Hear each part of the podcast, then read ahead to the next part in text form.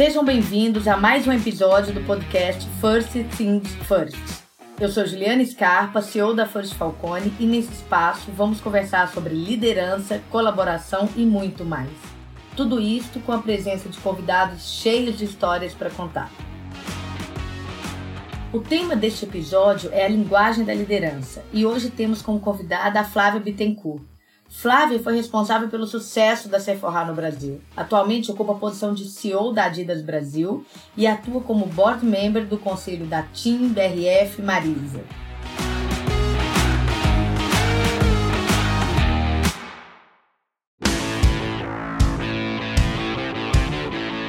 Flávia, é um prazer te ter aqui. O tema desse episódio é a linguagem da liderança. Eu queria muito que você contasse pra gente um pouco da sua trajetória e como é que esse tema se conecta com a sua jornada.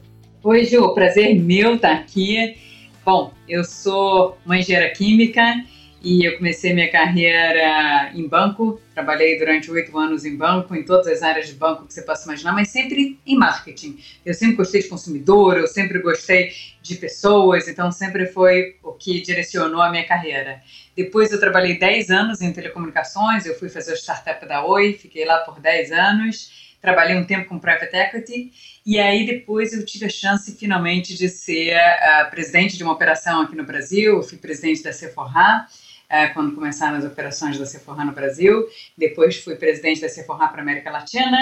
E agora eu sou presidente da Adidas aqui no Brasil. A partir de outubro eu assumo como presidente da Adidas para América Latina. Eu também sou conselheira de várias empresas, então sou conselheira na BRF, sou conselheira na TIM, então, tem experiências diversas aqui. Eu falo de mercado de esportes, mas falo de alimentos, falo de tecnologia, e eu acho que isso que faz a minha vida mais divertida. Então, quando a gente fala de linguagem da liderança, para mim esse é um tema que eu adoro, porque eu adoro pessoas e acho que a linguagem é das partes mais fundamentais para a gente garantir, seja qual for a empresa que a gente esteja, que está todo mundo na mesma direção, que todo mundo sabe o que precisa ser feito. Sensacional. Flávia, você teve com a gente numa outra ocasião, bem no auge da pandemia, né, do momento que a gente estava vivendo ali, você colocou que o excesso de comunicação era uma, é, talvez a sua principal agenda naquele momento. Na sua visão, de que forma que a linguagem e aí, enfim, a comunicação, né, influencia as lideranças, as pessoas a enfrentar o desconhecido? É fundamental, né, Ju? No momento que ninguém sabe o que vai vir, ou que o mundo está mudando tão rápido, onde novas tecnologias, novas tendências acontecem numa velocidade muito grande, você garantir que você está disponível para o time, você garantir que você está ali para tirar dúvidas, para esclarecer o caminho, para lembrar quais são as prioridades, muitas vezes só para ser uma escutativa, para estar presente é fundamental. Durante a pandemia, as pessoas não, não estavam próximas, né? Tava cada um isolado na sua casa, tava todo mundo com medo, tava todo mundo preocupado, tava todo mundo sem saber como é que ia ser o amanhã. E me colocar ali disponível, é eu dizer, gente, eu tô um clique de distância. Seja um vídeo, seja um WhatsApp, eu tô aqui, tô próximo de vocês. Eu talvez não tenha todas as respostas do que a gente vai fazer agora, mas vamos pensar juntos, vamos discutir juntos. Eu me conectava com as pessoas às vezes com todos os funcionários da empresa, às vezes só com a liderança, às vezes só com uma área, às vezes só com mulheres. Passamos por todos os fóruns possíveis para mostrar que eu estava ali. Quando você está no escritório é fácil, né? Você passa, você vê que eu estou na sala, eu cruza comigo no café, no elevador. Quando está cada um na sua casa, over communicate, falar mais é fundamental. Se mostrar disponível, se mostrar atento, se mostrar na escuta e relembrar o que, que a gente precisa fazer agora, passar confiança, passar segurança para as pessoas. Segurança, até quando você diz eu não sei, essa é uma forma de passar segurança.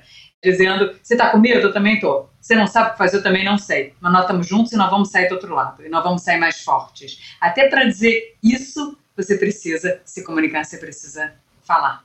Perfeito. E a gente queria ouvir também de você é, um pouquinho das suas estratégias para essa comunicação. O que que funciona, né? E o que que não funciona? O que, que você pode passar para a gente dessa experiência prática aí, né? Para a gente começar a fazer amanhã. Bom, primeira coisa que para mim é fundamental, eu falo bem claro. A comunicação tem que ser que o chão de fábrica entende, é um português o mais simples possível Eu não treino antes. Eu nunca falo nada com texto na minha frente. Eu sei o que, que eu preciso falar. Às vezes eu tomo nota de dois, três pontos que eu não posso esquecer durante aquilo que eu estou falando. Mas para mim não funciona essa coisa de decorar qual é o texto, treinar, ensaiar, olhar em frente ao espelho. Nada disso funciona porque eu acho que eu perco a naturalidade. E o que eu acho que da minha comunicação ela passa muito credibilidade porque ela é natural. Então, muitas vezes, assim, as pessoas perguntam, ah, que eu mande as perguntas antes? Eu olho as perguntas só para ver se tudo aquilo ali eu posso responder, se não tem nenhum problema. Mas eu não ensaio o que eu vou responder em cada uma delas. Eu não ouço depois que eu gravei ou depois que eu falei aquilo que eu falei, eu não vejo o vídeo, porque senão você fica querendo se corrigir para o próximo e eu acho de novo que você perde a naturalidade eu sou extremamente vulnerável, direta nas conversas. Então, às vezes, as pessoas perguntam, mas Flávio, como é que. Na época do Covid, mas o que, que a gente faz agora? Como é que vai ser? Eu digo, gente, não tenho a menor ideia, eu nunca passei por uma crise. Acho que ninguém sabe exatamente como é que vai ser. Mas nós vamos decidir aqui juntos, nós vamos escolher os caminhos e nós vamos seguir esses caminhos, nós vamos fazer as nossas apostas, nós vamos definir as nossas prioridades de novo, mas como é que vai ser, quanto tempo vai durar, o que, que, vai acontecer? Eu não sei, eu, que nem vocês eu não sei. Então eu sempre me coloco uma pessoa absolutamente normal, acessível. Para mim, esse é o segredo: as pessoas olharem para você e verem que você é uma pessoa normal, gente como a gente. Essa época agora de vídeos, de áudios, muitas vezes o cachorro late, a criança entra, na casa deles e na minha. Aí eu digo, é absolutamente normal, gente. Esse é o novo mundo. Não adianta a gente querer uma perfeição, porque não é. A gente não está no ambiente de trabalho e a gente tem que se acostumar com essa nova vida. Então, todos esses, esses pequenos detalhes, para mim, fazem com que eles não pareçam que eu estou decorando um discurso e eu estou repassando para eles um discurso. E sim que eu estou genuinamente expressando meu ponto de vista, minha opinião uh, sobre as coisas. Estou genuinamente aberta ali para ouvir o que eles têm para trazer e para dar uma resposta. E se eu não sei a resposta, muitas vezes eu digo, gente, eu não sei, mas eu vou correr atrás, eu vou descobrir. Muitas vezes eu me coloco e digo, olha, não tem pergunta que eu não responda. Eu vou tentar responder todas. Talvez eu não saiba a resposta, eu vou dizer, não sei, vou correr atrás. Mas eu não escolho perguntas para responder. Eu acho que tudo isso traz mais credibilidade na conversa. E isso na linguagem da liderança é o mais importante. É você ter credibilidade, você ter honestidade, você ter transparência. É, para mim, é, são as minhas dicas. Sensacional. E Flávia, eu acho tão bacana isso, esse mundo, esse momento onde o líder, ele pode, mais que isso, ele deve se colocar como mais vulnerável, né? Que é sobre isso que você está dizendo agora, né?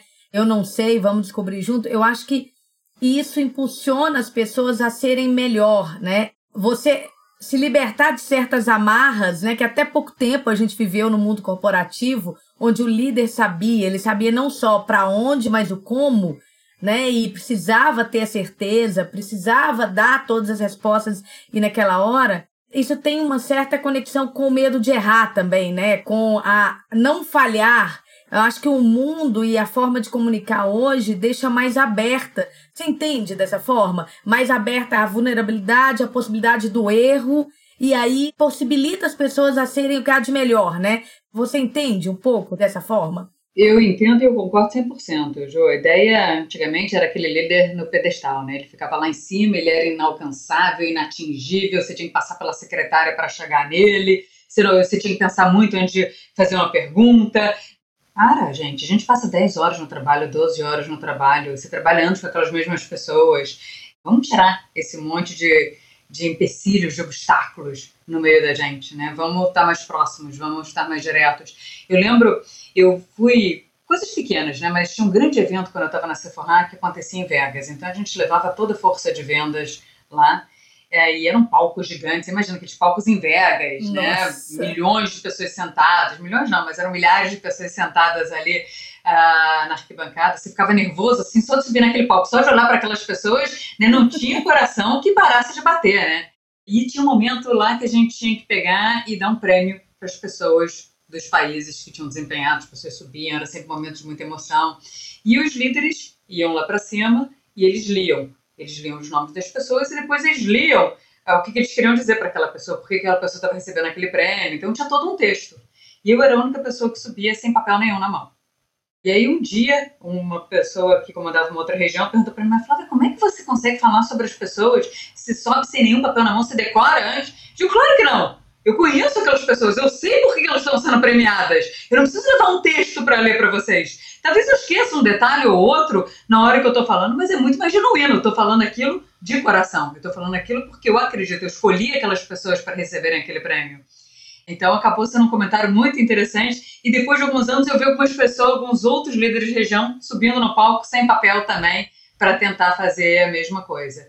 Então eu achei isso, quando você fala do coração, quando você fala nas coisas que você acredita, nas coisas que você sabe, é claro que você tem um, um PowerPoint ali para te ajudar, você tem um número para suportar o que você está falando, você tem meia dúzia de pontos, mas é isso. Eu testava quando para esse evento a gente fazia reuniões de ensaio e cada um chegava lá e decorava seu texto, perguntava, Flávia, o que você vai falar? Eu falava, eu não sei, gente, eu vou falar mais ou menos isso. O que eu vou falar mesmo eu só vou saber na hora.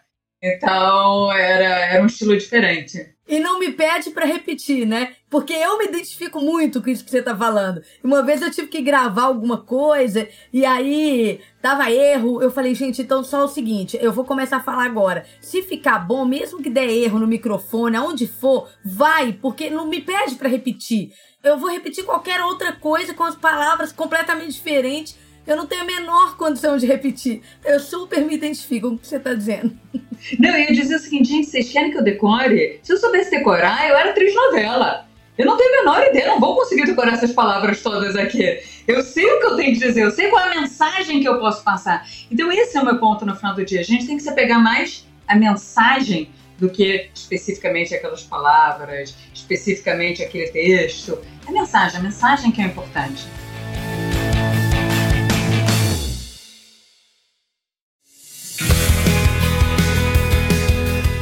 Flávia, a gente tá aprendendo aí a trabalhar no remoto, né? A gente tá voltando, mas a realidade do remoto, do trabalho, enfim, até os nativos digitais, né, que já trabalham como nômades digitais, né, aqueles a última geração que já entrou no mercado de trabalho dentro desse mindset. Eu queria te perguntar como que você enxerga, né? Então esse futuro ele caminha para isto, né? De fato, as pessoas não vão estar todos os dias mais dentro de uma organização e todas juntas. E aí, se sim, como que você pensa que a tecnologia, o futuro da tecnologia vai ajudar nessa conexão? É, vamos lá. Eu acho que eu acredito na flexibilidade. Eu não acredito nas pessoas trabalhando 100% de casa, não acredito nas pessoas também voltando para o escritório todos os dias, o tempo todo, como era antes. Eu acho que se teve uma coisa bacana que trouxe foi que a gente consegue sim trabalhar uh, sentar todo mundo junto no escritório, o que não quer dizer que seja a melhor forma de trabalhar. Você ganha o tempo no trânsito, você ganha velocidade de sair de uma reunião para outra com um clique, mas você perde muita interação. Só essa coisa de você ter que pausar para o outro terminar, você perde aquele ímpeto da discussão. Muitas vezes você diz, ah, deixa para lá, depois eu falo. Tem tanta mãozinha levantada aqui nessa tela que eu vou abaixar a minha, não vou levantar. A gente teve uma situação muito interessante, a gente abriu o escritório de novo e algumas pessoas estão no virtual e outras pessoas estão lá fisicamente. E acabou de acontecer uma reunião dessas e o time desligou e no dia seguinte eu tive um feedback que foi a melhor reunião que a gente teve no ano e meio. Por quê? Porque metade do time estava lá junto e a gente começou a discutir entre a gente, o pessoal que estava na tela também tentando participar. Então trouxe um calor de discussão no bom sentido é, que você acaba não tendo tanto no virtual. Então eu acredito no mundo misto e para isso a tecnologia vai ter que ser ainda melhor, né? Porque o difícil é fácil contar todo mundo em casa e é fácil contar todo mundo no escritório. Quando uns estão em casa e outros estão no escritório, o setup híbrido é bem mais complexo. Eu brinco que eu cheguei, às vezes eu estou indo para o escritório, às vezes eu estou trabalhando de casa e hoje eu cheguei, vim trabalhar de casa, entrei nos vídeos e o pessoal sentado lá no Panamá dizia para mim: Nossa, mas seu setup tá diferente. Eu falei: Pois é, cada vez que eu vou pro escritório, meu marido rearruma o escritório de casa. E agora eu tenho uma tela enorme na minha frente que a pessoa fica sentada, como se realmente ela estivesse sentada na mesa na minha frente. É incrível, é incrível, porque diferente você ver numa telinha pequena, a pessoa lá no fundo, as pessoas, eu faço um one-to-one agora, a pessoa está literalmente como se ela tivesse ao alcance da minha mão. Tamanho real, assim. Então isso faz muita diferença, né? Isso traz uma sensação de mais intimidade. Mas é isso, eu acho que a tecnologia vai ter que evoluir junto com os modelos diferentes de trabalho. É, eu concordo com você demais. Tem um campo agora gigantesco, né? Eu acho que lá na frente, com 5G, quando a gente tiver essa tecnologia, internet, etc., muito bem posicionado e implementado, né, a gente vai ter opções incríveis, assim. Eu acredito no mundo Disney, onde a realidade virtual vai fazer com que a gente se sente no mesmo sofá. Eu sou dessa, eu sou dessa crença. Ainda demora um pouco, né? Mas chegaremos lá. É, é verdade, mas vou ser sincera, Ju, eu ainda gosto do escritório. Ah, eu adoro. Eu gosto dessa coisa do almoçar junto, do cruzar no café, e sabe, de passar pela mesa, ver que a pessoa tá ali, puxa, lembrei que eu tinha uma coisa para te dizer. Sabe essa naturalidade? Eu gosto. Não, ô, ô, Flávio, eu sou de gente, eu sou de pegar, inclusive. Eu não consigo chegar perto de uma pessoa sem pegar. Para mim, é que, assim, é, é aquela grande resiliência da adaptação, né? Mas estar perto das pessoas, conseguir chegar, pegar, eu vou sempre abraçar. Eu tenho um negócio, tem que ter aquele cuidado latino, né? Quando a gente fala lá fora, porque eu sou da, da pessoa que vai chegar e vai abraçar N vezes no dia, né? Sabe aquele assim, ah, vem cá, vamos falar sobre esse tema e já vai pegando assim? Muito bom. Bom, o Flávio, é muita bagagem, muita experiência e Quais são os principais aprendizados ao longo de toda a sua trajetória em relação a esse tema? Tem alguns pontos assim que ou de ganhos que você teve ou não dentro desse contexto de comunicação e de linguagem, né? Porque também tem um estilo. Você contou pra gente, falando como você faz, fica muito claro o seu estilo, né? Muito próximo, né? Muito direto, aberto, transparente. Tem um monte de coisas que saem daí, né? Da sua fala. E quais foram, né? Grandes aprendizados ao longo dessa trajetória?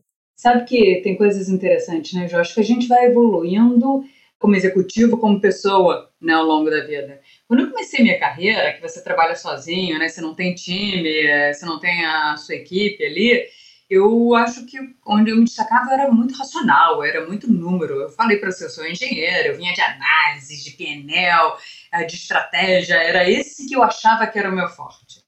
E conforme você vai ganhando mais pessoas, você vai tendo mais exposição, você vai tendo que subir no palco de vez em quando para falar, os feedbacks que eu ia recebendo não era sobre esse meu estilo racional, pragmático, número analítico, era como quando eu falava a energia que eu colocava era como as pessoas se sentiam motivadas, era como as pessoas entendiam com clareza aquilo que eu tinha explicado. E aí eu comecei a descobrir uma coisa que eu não sabia que eu tinha. Eu não sabia que isso era uma fortaleza minha. E quando eu descobri isso, o poder que você tem de influenciar, de impactar as pessoas com as suas palavras, uma das coisas que eu mais gosto, Ju, é quando alguém, eu termino de fazer uma apresentação e a pessoa diz: Nossa, mas aquilo que você falou faz tanto sentido. Eu não tinha visto as coisas desse jeito. Para mim, isso é o auge. Isso quer dizer que eu tirei nota 10 no que eu estava querendo fazer. Quando a pessoa entende o que eu falei, porque esse é o objetivo no final da comunicação, né? Que a pessoa diz, puxa, eu nunca tinha entendido tão bem isso aí que você explicou. Cara, ali eu ganhei meu dia.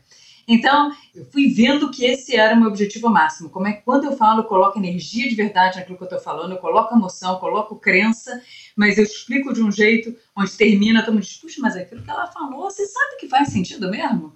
Agora ficou bem claro o que ela espera de mim, agora ficou bem claro qual o objetivo, agora ficou bem claro o que a gente tem que fazer.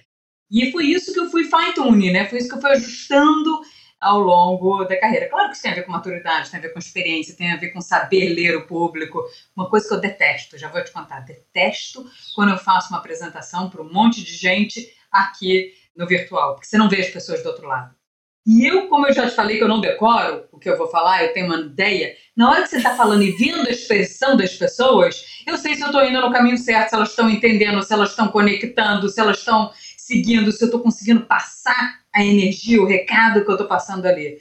Quando está aqui que você só está vendo o PowerPoint que você está apresentando, eu detesto, porque não tem essa troca. É interessante como a linguagem, como a comunicação é sempre de duas vias. Por isso que mesmo que você esteja falando sozinho, mesmo que seja um discurso, você poder ver as pessoas, para mim, é o mais importante. Flávia, eu nossa, eu me identifico tanto. Eu sou engenheira química, né? Para começar. Então, eu mega me identifico com tudo que você está dizendo. E eu acho que a gente vai percebendo essa mudança. Não sei se é a necessidade, acho que não é a necessidade de mudar esse skill ou, ou valorizando outros skills à medida que a gente tem que trazer resultados também exponenciais, né? A gente faz isso através do outro, né? Então, através da formação do outro, quando você fala me entenderam, eu te entendi, valeu, né? Assim, me despertou alguma coisa, você fala, opa, então aqui foi, né? Mas essa coisa que você falou do PowerPoint, né? Eu costumo, até em apresentação do conselho, falar assim: vocês conseguem ver sem projetar? Porque se for sem projetar, eu consigo ver, né, as pessoas. Se te projetar, eu não vejo. E aí eu não sei o que mais interessa, o ponto que. É bem o que você está dizendo, né? O que a gente tem que falar um pouco mais, ou aquilo ali já deu, né? Você fica sem a leitura. Eu super me identifico com os pontos que você está colocando aí, viu, Flávia? É exatamente isso. E eu vou fazer um comentário, Ju, porque as pessoas acham que a gente já nasceu sabendo fazer, né? Eu era super tímida. Eu fui uma criança extremamente tímida. Então, você imagina a primeira vez que você tem que dar uma palestra, que você tem que dar um speech, você tem que subir num palco. Gente, até hoje você fica com a perna bamba. Não é assim que você está dominando porque você tem anos de carreira e é uma moleza. Nunca é. Por isso que, de novo, você concentrar mais em qual a mensagem que eu quero passar aqui, o que eu estou fazendo aqui em cima, como é que eu me conecto com as pessoas que estão me ouvindo, é o mais importante, porque o resto você vai esquecer no meio da apresentação, vai pular partes. Então, assim, quanto mais natural eu percebia que eu ia fazendo, menos nervosa eu ficava.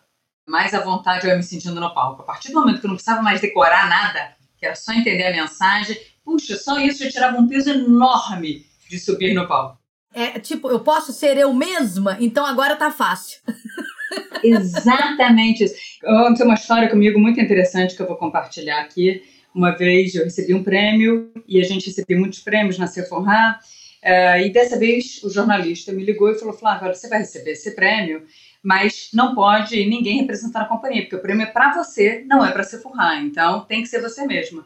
Eu falei: ah, tá bom. Eu fui correndo, foi um dia super corrido, eu saí de um monte de reunião, troquei de roupa rapidamente em casa e não sentei para checar o cerimonial, para checar como é que era, para me aprofundar no prêmio. Fui com a cara com a coragem.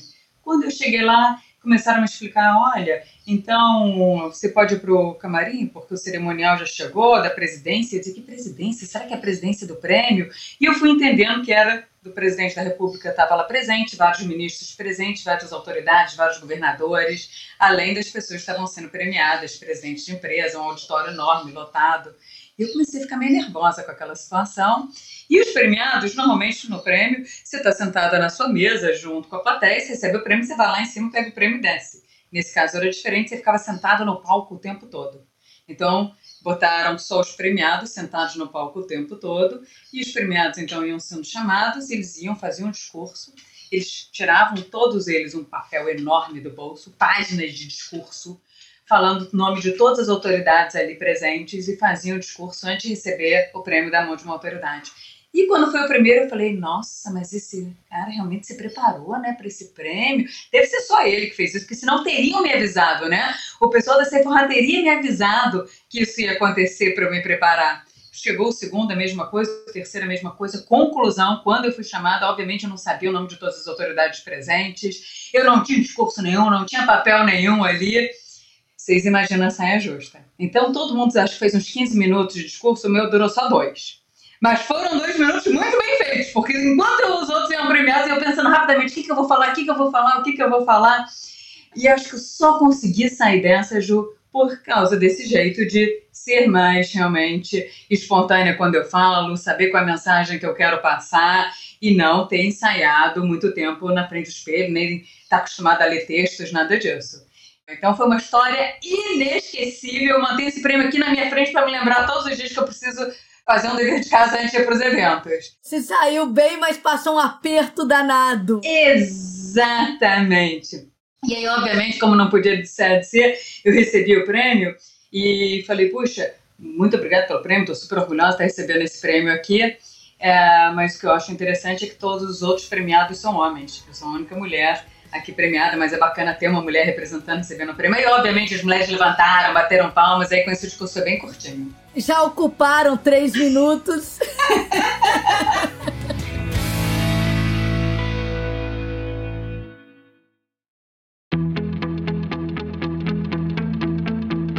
Ô Flávio, o que eu tô tirando aqui do que você tá falando, assim, é seja autêntico. Então, a grande mensagem poderia ficar dessa forma? Eu acho que é exatamente isso. Endereça o ponto, seja autêntica, seja natural quando você fala as coisas. E, de novo, tem gente que se sente mais à vontade, porque é a forma como cada um encontra, né, para se expressar. Tem gente que se sente mais à vontade ensaiando, tem gente que se sente mais à vontade falando na frente do espelho, tem mil técnicas para fazer isso. Eu estou contando para vocês a minha forma, o jeito que eu encontrei de fazer da melhor forma que combina comigo, combina com o meu jeito no dia a dia, que eu me sinto sendo honesta comigo mesma. Não só com quem eu tô conversando, mas comigo mesma. Muito bom. E Flávia, tem alguma grande conquista? Você acabou de falar, né, de um de uma vitória que esse seu jeito né, te tirou de uma enrascada. Tem alguma outra grande conquista que te conecta com o mindset que você tem hoje, com esse seu estilo de liderar, de comunicar? Tem algum outro ponto que você queira colocar? Eu acho que tem um ponto para mim que, principalmente quando você é, é um líder, né? Como é que se garante que as pessoas todas estão 100% engajadas com você? Né? É difícil, porque cada um tem seus próprios objetivos pessoais, profissionais, tem seus próprios desafios. Então, como é que você garante ter 100% da organização comprado com o que é para fazer? E para mim só tem um jeito: quando você tem uma meta única, quando você tem uma, uma ambição, um sonho que toda organização vive, um sonho que é capaz de tocar toda a organização. E eu me dei com essa situação a primeira vez quando eu entrei na Cefonra, de novo, era a minha primeira presidência, e uh, eu recebi um time que estava extremamente desmotivado. Era um time que não vinha batendo meta, já estavam há seis meses sem receber variável, um time se sentindo realmente derrotado. Aí eu falei, puxa, eu chegar aqui agora na frente, todo mundo dizer, olha, nós vamos crescer 10%, nós vamos melhorar a rentabilidade. Isso, ninguém engaja de verdade com isso né? O jeito que você engaja, e aí baseado naquelas histórias todas de guerra, é quando você tem um inimigo comum, né? Eu tenho que botar todo mundo ali a fim de fazer alguma coisa, uma meta única. E naquela época não dava para ser um competidor. Ah, a gente era uma startup, não podia dizer que nós vamos ser o número um aqui no país. Esse speech não ia colar. Então tinha que ser alguma coisa que fosse factível, porque também tem que ser um sonho que a gente vai sonhar e que seja alcançável. E naquela época a gente, eu era presidente do Brasil e na América Latina o México ia muito melhor que a gente. O México ao contrário, batia todas as metas, o time estava se sentindo forte e tal. E eu sentei e fui fazer um speech para as pessoas e eu falei, gente, olha só, o México está batendo todos os metas atrás de meta, conseguindo todos os números, enfim. Mas eu fiquei pensando para caramba, por que o México está indo tão bem e a gente não está indo? Vocês acham que o mercado no México é mais fácil que o nosso? Não, não é. Tal. Vocês acham que o time lá é mais preparado que o nosso? Não, claro que não. As lojas são mais bonitas, os produtos são melhores, o preço é mais barato. Vamos lá, o que, que vocês acham? E ninguém tinha realmente um. Né, cada um tinha um ponto de vista, mas assim, não tinha motivo para o México estar tá conseguindo tudo e a gente não. E eu falei: olha só, a única coisa que o México tem que a gente não tem, que o time do México tem que a gente não tem, são sombreiros. Então eu trouxe aqui um sombreiro para cada um de vocês e realmente eu distribuí no evento vários sombreiros. E eu falei: esse sombreiro é para lembrar para vocês que se o México consegue, a gente também consegue. E a partir de agora, a nossa meta é que a gente vai entregar muito mais resultados, a gente vai crescer muito mais rápido que o time do México está crescendo. E a partir dali eu falei: olha, e esse sombreiro aqui vocês vão ter na loja de vocês, vocês vão olhar para esse sombreiro todo dia. Você colocou um símbolo. É o símbolo da conquista. Era um símbolo da conquista. Tinha agora uma meta comum. Todo mundo quer crescer mais rápido que o México. Ninguém quer ficar atrás do México. Então tinha toda uma história ali de como é que você ia engajando as pessoas. E essa história toda que eu estou contando para vocês, eu pensei um dia antes. Liguei desesperada para minha assistente, acha onde é que vem sombreiro, compra todos os sombreiros que existem disponíveis no mercado, porque eu tive essa ideia, vou distribuir os sombreiros. Então, na hora que eu ia pensando como é que eu vou engajar todo mundo num speech, que não dá para ser um speech, vamos crescer 10% e a rentabilidade e os investimentos e os projetos, porque são speech no final do dia chato, né? Boring. Tem que ter uma coisa que todo mundo decora, todo mundo saiu dali dizendo nós vamos crescer mais rápido que o México. E a partir dali a história do sombreiro. É, ninguém acorda de manhã para crescer 10 ou 20%, ninguém acorda de manhã para fazer essa margem. A gente acorda e faz o melhor né, com motivações muito mais, talvez humanas, Flávia. A gente pode dizer isso, mais vai mais do coração, da potencialidade de cada um, né? Com certeza, com certeza. Teve um outro mercado aí que a gente era o número dois. E aí eu dizia para ele, gente, ninguém gosta de ser o número dois, né? Alguém aqui gosta de ser o número dois? Levanta a mão quem gosta de ser o número dois. E aí, obviamente, ninguém queria ser o número dois, né? A gente quer ser o número um, a gente quer liderar o mercado. Poxa, Flávia, mas o gap é enorme. Gente, não falei em quanto tempo a gente vai fazer. Para mim, não importa que a gente vai demorar cinco anos para ser o líder. O que importa para mim é que todo ano a gente vai crescer mais rápido que eles. Então a gente vai reduzir esse gap ano após ano. Se demorar cinco anos, demorou cinco anos. Se forem um, é um. Se forem dez, é dez. Mas todos os dias a gente vai chegar mais perto. Pronto! É isso. Você deu uma sensação de que nós vamos lá. E aí, toda reunião era, olha só, estamos um pouquinho mais perto. E aí, quando você chega, você tem que arrumar outra meta, né? Aí você dobra a meta. Mas essa história de você ter um sonho que está todo mundo sonhando, para mim, um dos grandes ferramentais que eu passei a usar quando eu converso com as pessoas. Como é que a gente tem um sonho que do porteiro, do vendedor, do cara do CD, do time de finanças, de marketing, de RH, todo mundo ali se sente parte daquela conquista.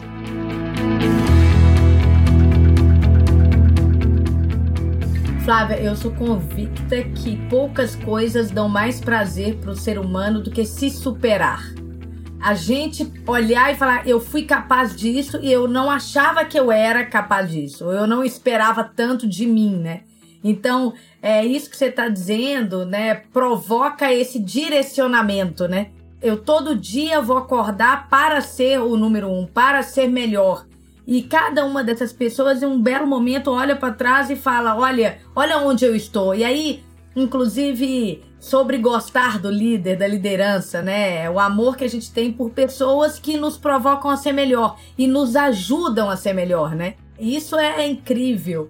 Esse ponto que você trouxe é super importante, Ju, porque uma das coisas é o seguinte: também muitas vezes você vê líderes que só falam as coisas boas, né? Sobe lá em cima, mas não fala, olha, gente, estão perdendo mercado, precisam ir atrás, olha só, é isso aqui que está acontecendo. Então também eu vejo várias reuniões de líderes, e agora eu estou falando de líderes de todos os níveis, onde você não fala sobre o bode na sala, onde você não discute os problemas, onde a gente não assume os nossos erros. Então, de novo, acho que é sempre uma conversa muito clara, muito aberta, onde a gente está indo bem, onde a gente não está indo bem, o que a gente pode fazer melhor, como é que a gente vai fazer para fazer melhor. Isso vale numa conversa individual, isso vale numa conversa com a liderança, isso vale numa conversa com uma certa área. Então, você ser líder é você ter atitude de líder, é você agir como líder, é você falar como líder, é você se comportar como um role model, como um exemplo a ser seguido. Flávia, a gente está chegando ao final e aí a gente tem algumas perguntinhas aqui para o final. A primeira delas é: qual é a pergunta que nunca te fizeram e que você gostaria de responder? Ixi, acho que não tem pergunta que nunca me fizeram. Todo mundo já me perguntou de tudo. Até que eu já chego dizendo, pode perguntar qualquer coisa. Não, acho que não tem nenhuma pergunta que nunca me fizeram que eu gostaria de falar. Acho que a gente falou sobre várias coisas aqui que são importantes, que são crenças muito particulares minhas, que é como eu faço a minha gestão, como eu gosto de liderar. Acho que cobrimos aí bastante coisa. Show. E Flávia, me fala o seguinte: então, você não tem aí um, uma pergunta que nunca te fizeram que você gostaria de responder, mas qual que é a pergunta cuja resposta você ainda não encontrou? Ah, essa tem. Tem uma pergunta que sempre me fazem, que é o seguinte: uh, qual é o seu próximo passo? Onde é que você quer chegar? E sabe que eu não tenho isso? Ju, é muito interessante. Eu tenho um amigo que dizia: não, o meu sonho é me aposentar quando eu chegar aos 50 anos. É, eu tinha um outro amigo que dizia: não, o meu sonho é quando eu atingir tanto de poupança, aí eu posso parar. Tinha outro que dizia: não, amiga, meu sonho é ser presidente de empresa. Quando eu chegar lá, é pronto, alcancei. Eu não tenho isso, porque eu acho que eu nunca planejei a minha carreira, eu nunca pensei no meu próximo passo. Então, quando me fazem essa pergunta, eu não sei, eu não fico pensando qual é o próximo passo. Eu sempre penso qual o legado que eu quero deixar. Aonde eu estou? Eu quero ter certeza que eu estou deixando aquela empresa diferente do que eu encontrei, que eu estou deixando a empresa melhor, mais forte, que eu desenvolvi as pessoas, que as pessoas estão melhores, seja para trabalhar nessa empresa ou para outra, que elas se desenvolveram. Esse, para mim, é o meu maior objetivo. Então, eu não fico pensando qual é o próximo passo de carreira, eu sempre penso em o que, que eu vou deixar. Se eu vou ficar aqui três anos, cinco anos, dez anos, o que, que eu estou realmente deixando de valor, gerando valor para quando eu sair, que realmente vai ficar. O meu legado, para mim, é a coisa mais importante. E hoje em dia, uma coisa que eu penso muito, como é que eu faço a minha carreira durar mais, né? E acho que a carreira só dura mais quando você vai deixando legados por onde você está passando, como você vai adicionando valor por onde você vai passando. Como é que você vai aprendendo coisas novas por onde você vai passando. É, você nunca chega sabendo tudo, né? Sempre tem alguma coisa que você aprende durante aquela jornada. Então, é isso que me move. Mas eu sempre fico com essa pergunta: o que eu vou fazer depois, hein? É, eu nunca sei essa resposta. Bom, a sua resposta é de quem é apaixonada pelo que faz, né, Flávia? Isso aí ficou claro. é isso mesmo, é isso mesmo. É, tá claríssimo. Flávia, foi muito bom ter você com a gente. Eu tenho certeza que esses tópicos que você trouxe vai fazer muita diferença para todo mundo que está ouvindo a gente agora.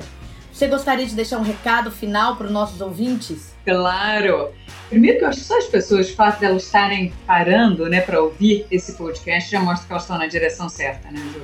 A gente sempre tentar aprender alguma coisa a mais, ouvir um ponto de vista diferente, é isso que faz a diferença. Então, o único recado que eu tenho é não deixem de aprender, não deixem de tentar ser melhor, não deixem de pensar na evolução, no que mais que eu posso fazer, o que mais que eu posso desenvolver. Então, eu queria dar os parabéns para todo mundo que está ouvindo aqui, porque se você está ligado nesse podcast é porque você está querendo fazer melhor. Muito obrigada por estar aqui com a gente em mais um episódio do First Things First. Se você quer acelerar ainda mais o seu aprendizado, nos siga nas redes sociais e acompanhe nosso podcast em sua plataforma favorita. Eu sou Juliana Scarpa, CEO da First Falcone, e em duas semanas eu estou de volta com mais um episódio do First Things First. Até mais!